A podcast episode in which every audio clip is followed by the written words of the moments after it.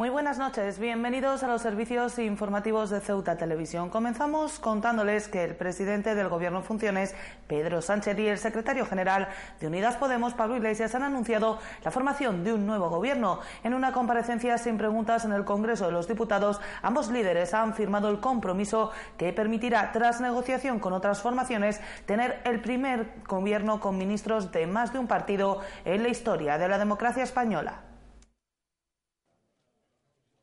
48 horas después de celebrarse elecciones generales ya hay acuerdo para formar gobierno. Lo han anunciado de modo conjunto el presidente en funciones Pedro Sánchez y el secretario general de Unidas Podemos Pablo Iglesias. Durante la comparecencia en el Congreso de los Diputados, ambos dirigentes han desvelado que habrá ministros de Unidas Podemos en un gobierno para cuatro años y de carácter progresista, como ha dicho Sánchez. Será progresista porque estará integrado por fuerzas progresistas, por el Partido Socialista, por Unidas Podemos, y será progresista sobre todo y ante todo porque va a trabajar por el progreso de España y por el progreso de todos y cada uno de los españoles.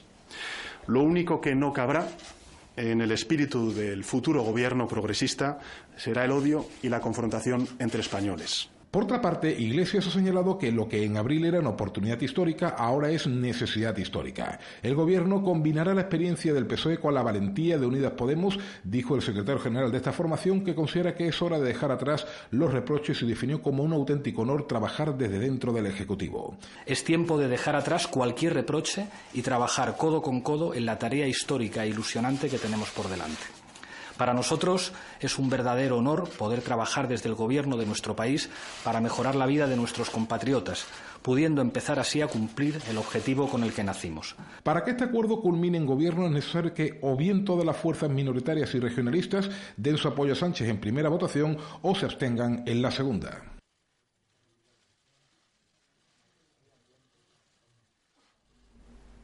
El nuevo senador por Ceuta, David Muñoz Arbona, ha admitido que no esperaba ser elegido en los comicios del pasado domingo. El parlamentario único de los de Ceuta, que no pertenecerá a Vox, ha señalado que le gustaría trabajar en las comisiones de Educación o Cultura y que todavía no ha hablado con el que será su compañero de circunscripción, Juan Rosalcaide.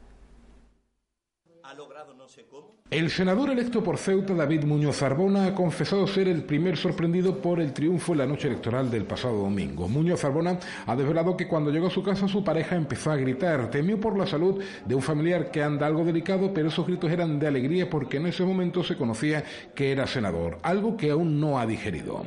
Eh, yo creo que ha sido muy sorpresivo, ¿no? Eh, yo mismo me he sorprendido. Me, yo, soy muy yo soy muy sensible, pero no soy llorón. Pero la verdad es que me hincha a llorar. porque, bueno, porque uno es uno y su circunstancia, como decía Ortega Gasset. ¿no? Respecto a las comisiones en las que le gustaría trabajar, no oculta su preferencia por sus dos ramas favoritas, la de la educación y la cultura. Tengo muchas ganas de darle voz a Ceuta. Me encantaría participar, eh, bueno, allí ya lo verán, en la Comisión de Educación, que es lo que mi pasión, y a la de Cultura. Eh, son las que más me gustaría. Muñoz señala que aún no ha hablado con el que será su compañero de circunscripción, Juan Rosalcaide. En cualquier caso, sí recuerda una anécdota que le vincula a Juan Rosalindo, padre ya fallecido, el nuevo parlamentario e histórico ginecólogo al que literalmente debe haber nacido el parlamentario del PP. Y bueno, yo a ese hombre, al papá de ese hombre le debo estar vivo, porque era, lo tengo que decir, era ginecólogo y yo, mi mamá casi me pierde entonces, eh, el papá, que era médico, le dijo, mira, mm, Rosibel, está la cosa difícil, pero tómate esta pastillita que es como un pegamentito y puede que el bebé quede. El senador electo ya ha mantenido contactos con otros miembros de su futuro grupo parlamentario.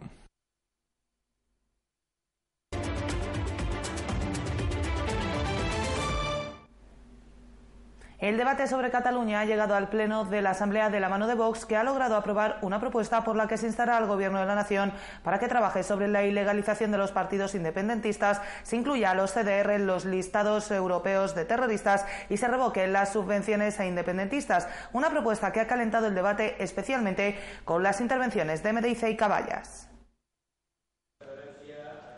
La situación catalana ha llegado al Pleno de la mano de Vox y la propuesta ya aprobada en el Parlamento de Madrid relativa a la ilegalización de los partidos independentistas, la inclusión de los CDR en el listado de organizaciones terroristas de la Unión Europea o la revocación de las subvenciones a independentistas. Instamos al Pleno de la Asamblea eh, a que se inste al Gobierno de la Nación a la ilegalización inmediata de aquellos partidos separatistas que atenten contra la unidad de la nación con los instrumentos legales a su alcance o procediendo a, las reformas legales que habiliten a ello instar a la Unión Europea a que inscriba a los, a los denominados como CDR en la lista de organizaciones criminales y terroristas. Tras el sorpresivo anuncio de abstención por parte del PSOE, que finalmente ha sido un voto en contra, los principales enfrentamientos se han producido tanto con Emedice como con Caballas. En el primero de los casos, la formación dirigida por Fátima Hamed ha recordado a Vox que en democracia la interpretación de las leyes y la aplicación de las mismas corresponde a los tribunales. Creo que tenemos unos tribunales y unos juzgados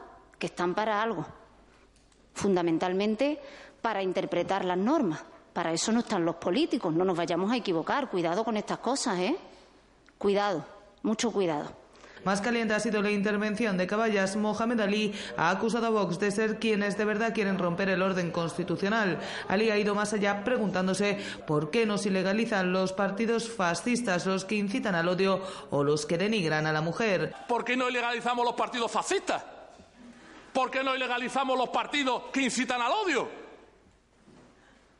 ¿Por qué no ilegalizamos los partidos que eh, demonizan una religión? ¿Por qué no ilegalizamos los partidos que están en contra de la inmigración? ¿Por qué no ilegalizamos los partidos que denigran a la mujer? O sea, tiene que ser lo que a usted le dé la gana, señor Redondo. Finalmente, la propuesta ha sido aprobada después de que el Partido Popular se haya mostrado a favor, corrigiendo algunos aspectos de carácter técnico de la propuesta de Vox. La situación fronteriza agravada tras el cierre al porteo de las últimas semanas se ha convertido en protagonista de la sesión plenaria ordinaria de este martes. El Movimiento por la Dignidad y la Ciudadanía ha insistido en que no se pueden echar balones fuera respecto a una realidad que el hecho fronterizo está afectando de forma evidente al comercio en la ciudad, una cuestión respecto a la que el Gobierno se ha comprometido a realizar un análisis y ha apelado al consenso para dar soluciones a este problema. Una vez más, la frontera se ha convertido en protagonista de la sesión plenaria. Lo ha hecho a través de una propuesta del Movimiento por la Dignidad y la Ciudadanía, que ha subrayado la necesidad de dejar de echar balones fuera y comenzar a buscar soluciones a un hecho fronterizo que afecta a la realidad diaria de los comerciantes ceutíes, no solo a aquellos que desarrollan su actividad en el Tarajal, sino también a los del centro de la ciudad. Mire, en las naves hay un montón que han echado el cierre, han echado la persiana. Otras están y se mantienen como pueden, teniendo que despedir a personal. Las tiendas del centro, que usted me ha dicho, bueno, prácticamente me ha venido a fear que nos centremos en el hecho fronterizo, pues que no nos damos cuenta de cómo repercute ese hecho fronterizo en la principal actividad privada de esta ciudad, que es el comercio. La propuesta de la formación localista ha recibido el apoyo de todos los grupos políticos, señalando el Gobierno a través del consejero de Economía y Hacienda que es necesario alcanzar un consenso no solo político, sino también con los agentes sociales. Gaitán ha explicado que se está trabajando en un plan estratégico para Ceuta que tendrá un apartado específico para el comercio. Por todo ello, el consejero de Economía ha puesto sobre la mesa la necesidad de realizar un análisis DAFO de la situación del comercio y su relación con la frontera que permita tomar las medidas oportunas pero siempre, evidentemente, los análisis y las ocupaciones y los planteamientos hay que hacerse pues analizando datos, situaciones, estando en contacto con los agentes correspondientes y analizándolo en profundidad para poder tomar decisiones que sean adecuadas.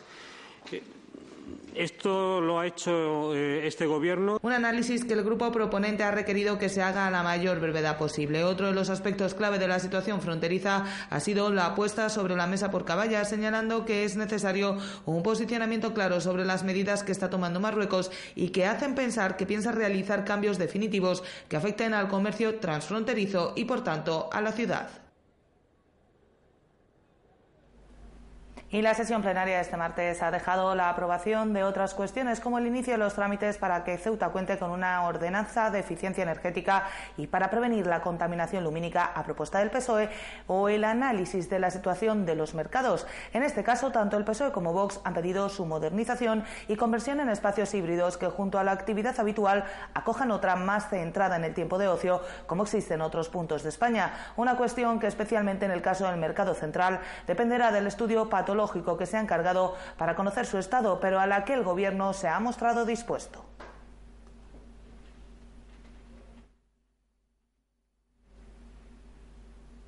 Cambiamos de asunto porque el juzgado número 6 de nuestra ciudad ha ordenado el archivo del caso Sierra, en el que el PSOE denunciaba una supuesta cesión ilegal de trabajadores dentro del organigrama de la ciudad autónoma. Recordemos que este caso obligó a pasar como investigados por el Palacio de Justicia, entre otros, al presidente de la ciudad, Juan Vivas.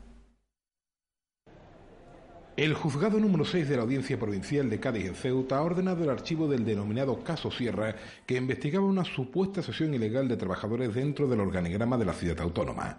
Recordar que en la toma de declaraciones comparecieron como investigados el presidente de la ciudad, Juan Vivas, además de otros exmiembros de su gobierno, tales como el exconsejero de Medio Ambiente, Fernando Ramos, o el hasta hace poco gerente de Ascensa, Juan Martín Portes.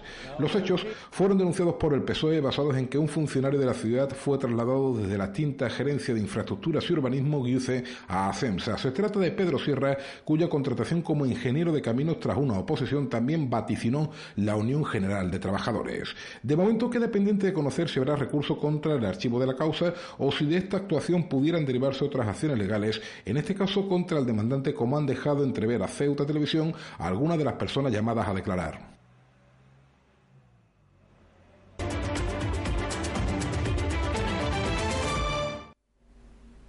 La nueva iluminación extraordinaria de Navidad ya está siendo instalada desde hace algunos días en el centro de la ciudad, tal y como se empezó a hacer en otras zonas como el polígono. En el paso del Rebellín ya se puede apreciar, aún sin encender, el diseño de cómo serán este año las nuevas luces, grandes copos de nieve para una blanca Navidad. Los preparativos para las fiestas navideñas han comenzado como siempre con mucha antelación. Faltando más de un mes para las señaladas fechas, el Paseo del Repellín ya cuenta con las luces que engalanarán la calle durante las fiestas. Aunque no cobrarán todo su esplendor hasta que estén encendidas y se puedan apreciar sus colores y su luz con toda intensidad, desde este fin de semana se puede apreciar el diseño con forma de copo de nieve que tienen y que adornarán la parte superior de las calles. Los trabajadores han estado desde el pasado viernes por la noche instalando su vehículo grúa estos entramados de bombillas, al igual que hicieron el mes pasado en la Avenida de España y zonas colindantes. Unos trabajos que comienzan a dar ya en noviembre a Ceuta un aire definitivamente navideño que hace pensar ya en las compras, la familia y los amigos, en una de las fiestas más luminosas del año.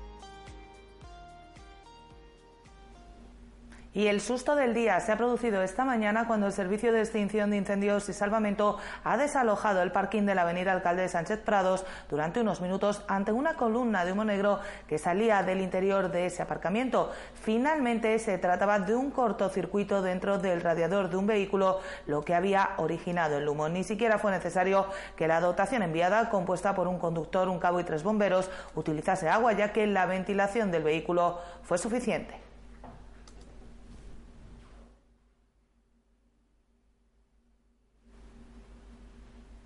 Nosotros nos vamos ya, no sin antes recordarles que pueden seguir toda la actualidad de la ciudad en nuestros perfiles en las redes sociales, Facebook y Twitter, en nuestros podcasts y, como no, aquí en www.ceutatv.com. Hasta mañana. Adiós.